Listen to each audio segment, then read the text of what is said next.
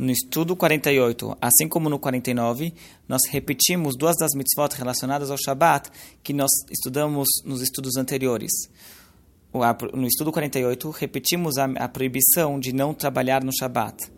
O motivo dessa repetição é, como já explicamos anteriormente, que o nosso estudo, no qual nós estudamos a, a contagem das 613 mitzvot, ele é paralelo a um outro estudo, no qual eh, se estuda a compilação das leis. O Maimonides também compilou as leis de todas as mitzvot.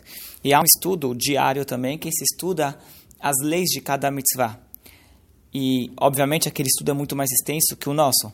E naquele estudo, nesses dois dias, do estudo 48 e do 49, eles estão estudando um conceito de ordem rabínica, que é o Eruv.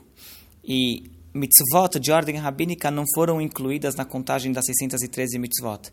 Então, no nosso livro, no livro das mitzvot, não foi incluído o Eruv, por, não se, por se tratar de uma mitzvah de ordem rabínica e não da Torá. Porém, para não ficarmos sem estudarmos nesses dois dias que eles estão estudando as leis do Eruv, nós eh, estudamos as leis da Torá, as mitzvot da Torá, que elas são a origem para essa ordem dos sábios, a ordem do Eruv. Então, no próximo estudo, nós vamos explicar melhor o que é o Eruv, mas hoje nós devemos então repetir essa mitzvah da Torá, que é a origem ao Eruv.